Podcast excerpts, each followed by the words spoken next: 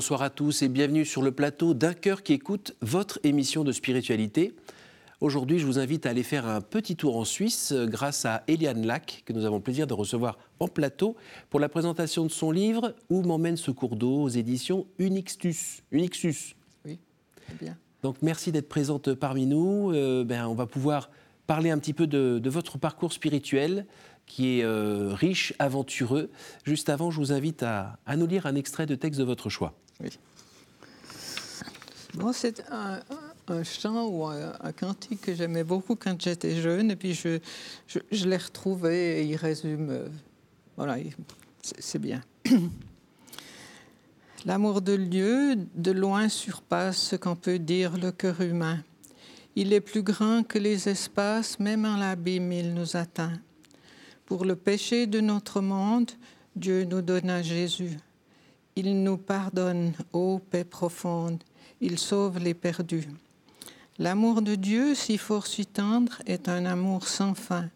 Tel est le chant que font entendre les anges et les saints. Voilà celui qui est, beau, le verset. Verser de l'encre dans les ondes, changer le ciel en parchemin, tendez la plume à tout le monde et que chacun soit écrivain. Vous dire tout l'amour du Père ferait tarir les eaux et remplirait la place entière de ces divins rouleaux.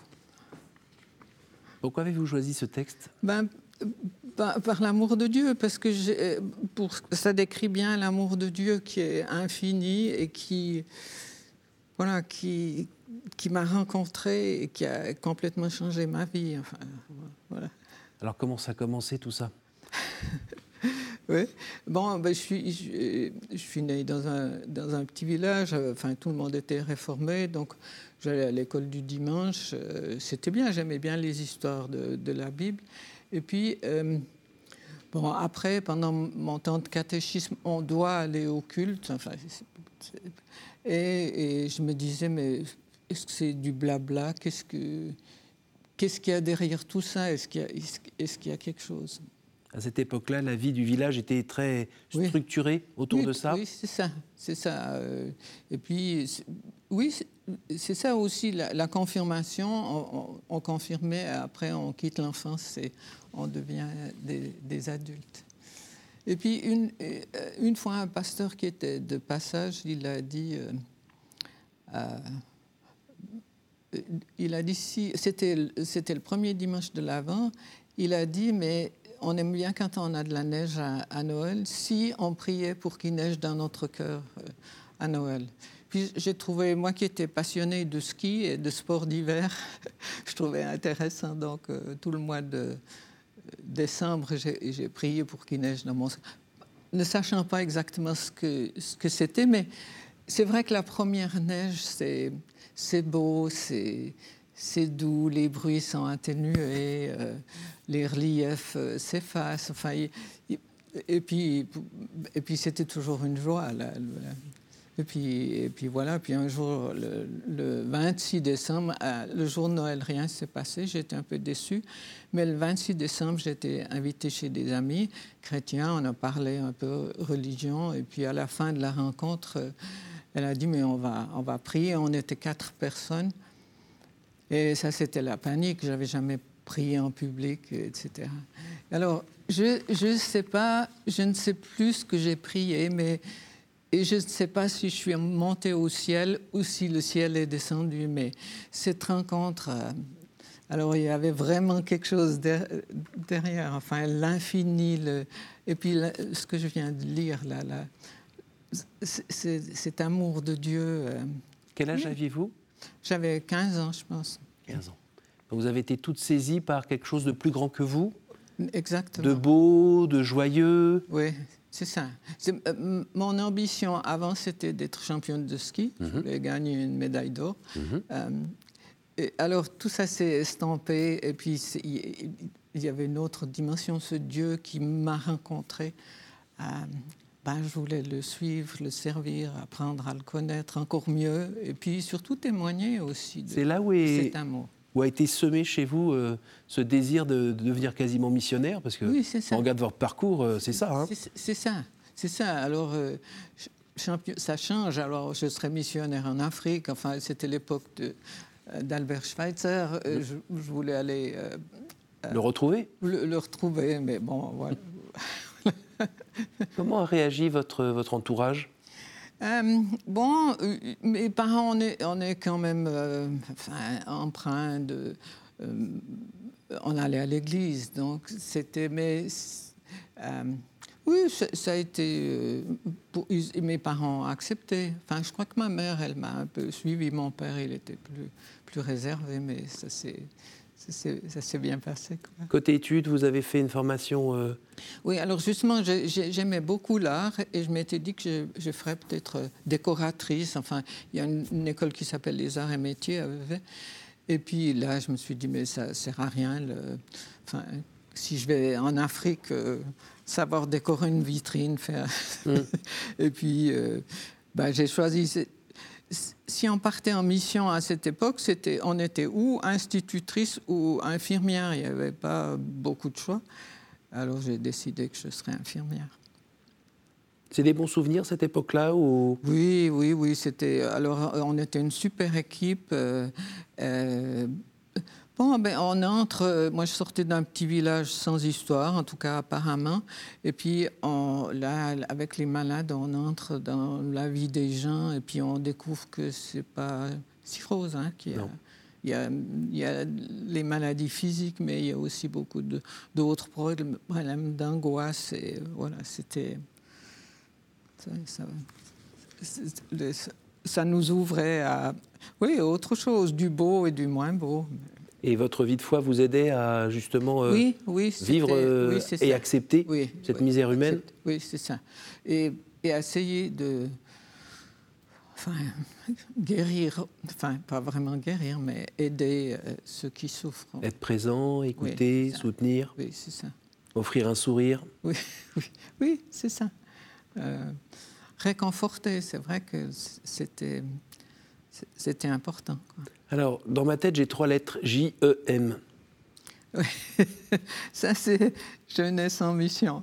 Euh, oui, alors après, bon, j'ai fait une école biblique et puis après, je me suis dit, mais dans, où est-ce que je m'engage pour, pour être missionnaire? Et puis un ami m'a dit, mais écoute, il y a ces, cette équipe de jeunes, ils sont bizarres. C'était l'époque des hippies, ils ont presque tous des cheveux longs, mais ils ont, oui, ils ont une foi euh, profonde. Il faut que tu, tu ailles leur rendre visite. Ils étaient sur les hauts de Lausanne.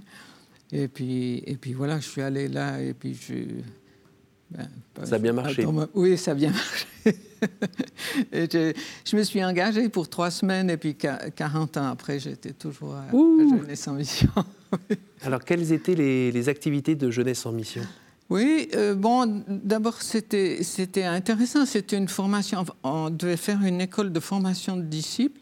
Et dans, ces écoles, euh, oui, on nous apprenait à mettre en pratique l'évangile, prendre l'évangile au, sérieux, presque à la lettre.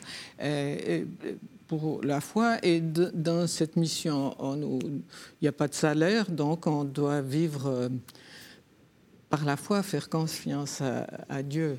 Oui, mais euh, même les oiseaux ont à manger. Les oui, oui, c'est ça, oui. Euh. oui, mais c'est n'empêche ce chapitre, et à la fin, il dit cherchez premièrement le royaume des cieux et la justice, et toutes ces choses vous seront données. Alors c'est vrai? Dessus, ça c'était. Est-ce que vous avez vécu? Oui, c'est ça, c'est ça. oui, d'ailleurs, vous dites à un moment que euh, pour les vêtements, il y avait euh, une sorte de... oui, dans la maison, on avait transformé l'attique en, boutique et puis euh, les gens apportaient les habits. Et puis il devait y avoir quelqu'un qui donnait les habits qu'elle voulait plus mettre, qui avait ma taille. Et j'étais, oui, j'étais toujours bien habillée. Mais aussi, euh, c'était intéressant parce que on n'avait rien. Et, et, souvent on nous demandait de faire des offrandes, et puis on donnait ce qu'on avait, et puis le lendemain on recevait de nouveau quelque chose. on avait chacun des, petits box avec notre courrier. Quelqu'un nous avait glissé 20 francs. C'était, oui, c'était magnifique. Il y avait plein de petites histoires qui faisaient que on fait confiance. Voilà. Le Seigneur nous appelle et il nous fait confiance. Ça se passait en Suisse, mais ça se passait aussi en mission à l'étranger oui, alors la formation, elle, elle, était à Lausanne, sur, sur les Hauts de Lausanne. Mais après la mission, je pense que maintenant, on a des centres de jeunesse en mission qui sont interdénominés. C'est surtout protestant, mais il y a des centres où les, les missionnaires sont, sont catholiques. Donc c'est très ouvert. Et on, on est dans le monde entier. Et puis nous, on a fait des incursions avec mon mari un peu. Oui, votre mari, tout d'un coup, quand même, il rentre dans l'histoire. oui, oui c'est ça. Dites-nous un mot sur lui. Oui, oui, ben on s'est rencontrés, euh, on, s'est rencontrés dans, la mission, mais il était euh, un peu hyperactif et puis il n'avait pas trop le temps de, s'occuper du, mariage, mais quand même à une rencontre. oui, mais on a une bonne relation de frères et sœurs. Oui, oui. C'est super, mais voilà, une relation de frères et sœurs, et hop, il disparaît. oui, c'est ça. Et hop, il revient. Et euh, voilà, on va se voir un petit peu, et hop, il disparaît. Eh ben. Oui, c'était un peu un, un peu le style de la mission. On partait, on venait. Euh, oui, mais quand même un peu. Hmm. Il est resté, on s'est marié. Voilà. Vous êtes marié. À nouveau, euh, c'est une histoire de mission aussi. Oui, oui. Euh, à un moment, vous fondez un foyer avec. il y a une grande maison. Oui. La Providence, à nouveau, est présente avec des beaux signes. Je me souviens de ce, ce monsieur qui, tout d'un coup, vient vous voir, toc, toc, toc, dit voilà, j'ai une enveloppe avec 30 000 francs suisses. J'ai entendu que le Saint-Esprit m'a dit qu'il fallait que je vous le donne pour votre projet. Tenez, au revoir, au revoir. oui, c'est ça.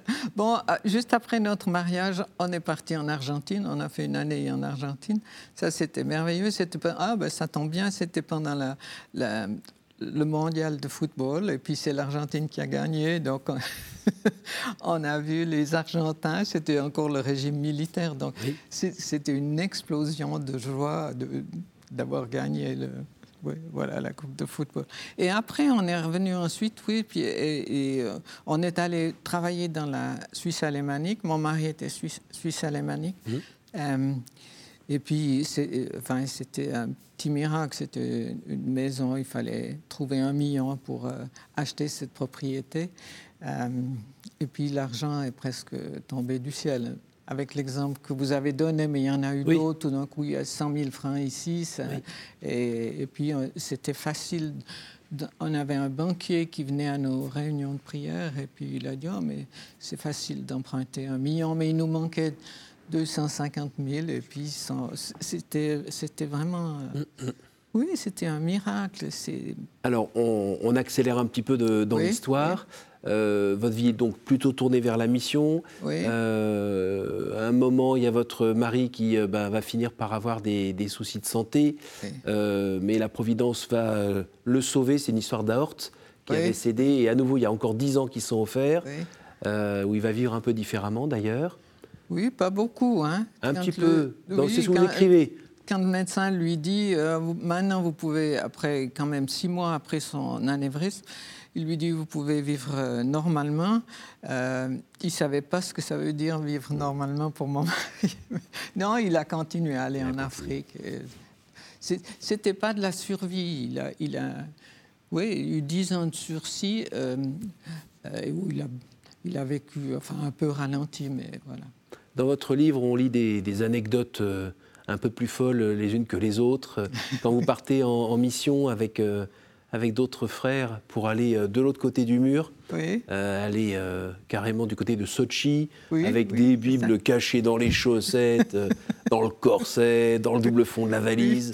à chaque fois, ouh, on va se faire attraper, on va finir au goulag et hop, ça passe à rien du tout. Là, on voit, bon, bah, on se dit, ils sont jeunes et, et aventureux, et en fait, il y a le Saint-Esprit qui est gentiment derrière. On va dire que la Providence a aussi été souvent présente avec vous. Euh, vous vous présentez comme quelqu'un qui oublie souvent ses affaires. Alors j'ai bien aimé le passage où, euh, à Londres, vous n'avez pas le temps d'aller mettre votre euh, valise à faire garder parce que les consignes sont fermées, il faut faire une queue comme ça. Vous la laissez sur le quai, vous allez faire votre visite, vous allez voir différentes choses, vous revenez, toujours là, votre valise, vous la prenez. Mais, j'ai prié mon ange gardien, ah bah un ange, je crois aux anges. Enfin, on m'a fait beaucoup de reproches pour cette histoire en me disant, mais tu, tu, tu tentes Dieu. Et... Non, mais j'ai fait ça. Euh, C'était mon intimité avec le Seigneur, voilà, oh, Seigneur, oui, c'est vrai, tu as dit que les anges, voilà. Et puis c'était, c'était, ce qui était le plus drôle, c'est que c'est parce que les, les, les, les, consignes étaient fermées à cause de l'IRA. Il y avait des, il y avait des bombes, donc euh, je ne sais pas si, si on n'a jamais vu cette valise ou si. Mhm. en tout cas, deux heures après, je l'ai trouvée. J'ai aimé cette euh, confiance dans la Providence. oui. Et alors, si on accélère encore un peu, il y a autre chose dans votre vie qui va, qui va venir aussi un peu ben, bousculer votre vie. Évidemment, le, départ de votre mari pour le ciel, ça, évidemment. Mais aussi, euh, à un moment, vous racontez une expérience où vous êtes avec des, des catholiques euh, et, et, où vous vous sentez, euh, en participant à la messe catholique, vous sentez qu'il y a un grand trou chez vous, il y a quelque chose qui n'est pas abouti, il y a, enfin, ils vivent quelque chose de super là, mais comme s'il vous manquait quelque chose. Oui, mais j'étais dans une retraite et j'étais la seule protestante. Et ben là, tous les jours, il y avait la messe et, et tout le monde s'avançait pour l'Eucharistie et moi, je restais derrière. Et c'était très douloureux parce que, bon, je lisais la Bible, j'avais une bonne relation avec le Seigneur, mais il y avait toujours... Depuis des années oui, il y avait toujours une soif quand, même. Euh, quand Jésus disait à la femme samaritaine, tu auras, oui, tu, auras plus jamais soif, enfin. Et là, moi, il restait une soif. Et puis cette, cette expérience, c'était très douloureux. Enfin, je, pleurais et je me suis dit, mais tant que, en tant que chrétien, on ne peut pas tous aller à la même table, il y a, il y a il y a un problème. Quel âge aviez-vous à ce moment-là? Pardon? Quel âge aviez-vous? Oui, je pense que j'avais autour de 30 ans, quelque chose comme ça. Mais c'était un, un, lanche, un lanchement. C'était la première rencontre, puis après j'ai commencé à lire beaucoup d'auteurs catholiques mm. que j'avais que j'avais pas lus, et j'avais l'impression qu'ils avaient quelque chose de plus, enfin qu'il y avait, oui, qu'il me manquait quelque chose. Charles de Foucault, vous aimez bien? Oui, oui, Charles de Foucault. Euh, euh, Dans vos différents voyages, il y en a un qui se passe au désert. Carlo Caretto, ça vous dit quelque chose? Euh, non. Non, il, ben, c'était ah, un disciple de, Charles de Foucault. Il était un, père blanc ou, dans le désert. Voilà. L'être du désert, c'était le livre que. Voilà. Et, alors, à quel âge finalement vous avez eh Ben, c'était c'était quand même 20, 20 ans de, de, prière, de lecture. J'étais abonné à Documents catholiques, j'ai lu les encycliques de, de, tous les packs. J'avais euh, une, affection particulière pour Joseph Ratzinger. Mhm. Euh, enfin, des lectures ardues Oui, oui, mais... Mais, enrichissantes Enrichissantes, oui. Il fait que vous avez euh, cheminé, cheminé et puis un, jour, je me suis réveillée en me disant, mais tu es catholique, il faut que tu fasses ton coming out, que tu, oui, que tu, que tu deviennes, parce que tu, tu, jouis de plein de choses qui est dans l'Église. Ben, J'allais pas à la messe, mais euh, euh, quand même quelquefois en cachette.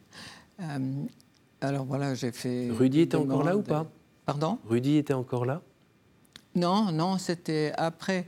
Mais je, je je pense qu'on aurait fait ça ensemble. Je, me souviens d'avoir... Euh, euh, on a regardé l'enterrement du, pape Jean-Paul II. Et puis, euh, c'est vrai que c'était très spectaculaire. Enfin, c'était beau, cette, ce, cercueil en trois, quatre planches, et puis la Bible qui, qui s'ouvrait dedans. Et puis, d'avoir vu mon mari, hmm. les larmes qui coulaient. Et puis après, je ne sais plus si si, on si je l'ai dit ou si on l'a dit, mais on l'a dit, c'est notre pape aussi. Enfin, mmh. j'étais pas encore. Voilà. Alors, parmi ceux qui nous regardent, il y a des gens qui vont euh, régulièrement à la messe, oui. euh, chaque dimanche, même en semaine. Euh, parfois, ben, chez les êtres humains, quand on fait des choses euh, régulièrement, il y a une sorte d'habitude qui peut s'installer. Ah, Alors, vous qui avez fait un long parcours avant de, de, pouvoir accéder à, à la pleine communion, ah, c'est la source, c'est le sommet de la foi. C'est heureusement dans, dans, ma paroisse, enfin, il faut que je fasse quelques kilomètres, mais il y a des, des, messes en semaine. Chaque fois que je peux, je vais, je vais à la messe. Et, et vraiment cette soif a disparu, ou elle enfin, c'est une bénédiction. Chaque, chaque fois que je vais à la messe, je suis tellement reconnaissante et j'aimerais dire à mes frères et sœurs catholiques, mais est-ce, est-ce que vous réalisez que... Qu'est-ce que vous vivez, vous, à ce moment-là, quand vous communiez En vous préparant juste avant que ça arrive et quand ça arrive? Oui, alors, quelquefois, il y a un ressenti, je mmh. reconnais, et quelquefois, il n'y a, pas de sentiment, mais mmh. ça, reste. je suis toujours très reconnaissante. Eucharistie, mais c'est une joie et une reconnaissance. Seigneur, tu te, tu te donnes à moi. Et c'est nourrissant. Euh, voilà. Et c'est pas un symbole, c'est la présence ah, réelle. Non, c'est pas. non, c'est pas un symbole. Bah, je dis ça parce que vous, venez d'une famille euh, euh, spirituelle où. Oui, alors on avait la, Sainte Seine. Oui. Euh, pas la même chose. Hum, hum. on arrive à la fin de cette émission. C'est le temps pour moi de vous poser des, des questions. Est-ce que vous pourriez me dire un chiffre entre 1 et 10, s'il vous plaît? On va commencer par deux. C'est gentil. Y a-t-il une parole que vous regrettez de n'avoir pas dite à quelqu'un? Euh, Peut-être. Euh, peut-être. Euh, je t'aime. Oui. À quelqu'un? Oui, à quelqu'un. À nouveau, entre 1 et 10 7.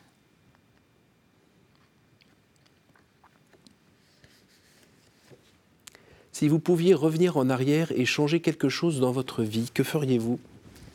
Euh, Je serais entrée dans l'église plus tôt. Enfin, j'aurais fait ma demande d'entrer dans l'église plus tôt. Une dernière? Oui. Je vous écoute. Euh, la dernière, là. Oui. Quelle est la dernière fois où vous avez reconnu l'action du Christ dans votre vie? Ce matin. non, mais il est, il est, il est présent dans, dans, les lectures. Oui, il est toujours là. La prière quotidienne, c'est une évidence pour vous? Oui, c'est une évidence pour nous. Maintenant, c'est très pratique. Avec le portable, on a les textes du jour. J'ai les textes du jour, euh, le chapelet, euh, Enfin, c'est comme. Je, me prends souvent comme euh, les, disciples d'Emmaüs. Je chemine, euh, je chemine avec le, Seigneur et puis. Voilà. Et quand je peux, il rend le pain et je suis nourri. Et est-ce que vous pouvez nous dire un mot euh, sur votre mari ou comment la relation que vous avez avec lui maintenant, ce que vous espérez? Oui, j'espère, enfin, je, prie pour lui et j'espère le, le, revoir euh, bientôt. Voilà, à 80 ans, je, dis souvent, Seigneur, euh, tu me laisses pas trop longtemps ici, surtout dans ce monde qui, enfin, est-ce qu'il a jamais été euh, bien Mais voilà, c'est, oui, oui, je me réjouis de m'en aller et puis de, de rencontrer le Seigneur. D'aller faire la fête là-haut? Oui, on va faire la fête là-haut. Merci beaucoup, Eliane. Merci euh, d'avoir traversé euh, la montagne et d'être venue jusqu'à nous pour nous partager ben, voilà, ce qui vous fait vivre. Alors, le livre se lit d'une traite, c'est quasiment un livre d'aventure. Et puis, on voit bien derrière la providence qui est là, l'action de Dieu qui gentiment vous fait venir toujours plus proche. Merci beaucoup et merci à, à, vous tous pour votre fidélité. Je rappelle le titre de votre livre, Où m'emmène ce cours d'eau aux éditions Unixus. Unixus. Voilà, vous pourrez retrouver euh, sur Internet. Vous pourrez aussi retrouver cette émission sur notre site ktotv.com. Et moi, je vous donne rendez-vous la semaine prochaine.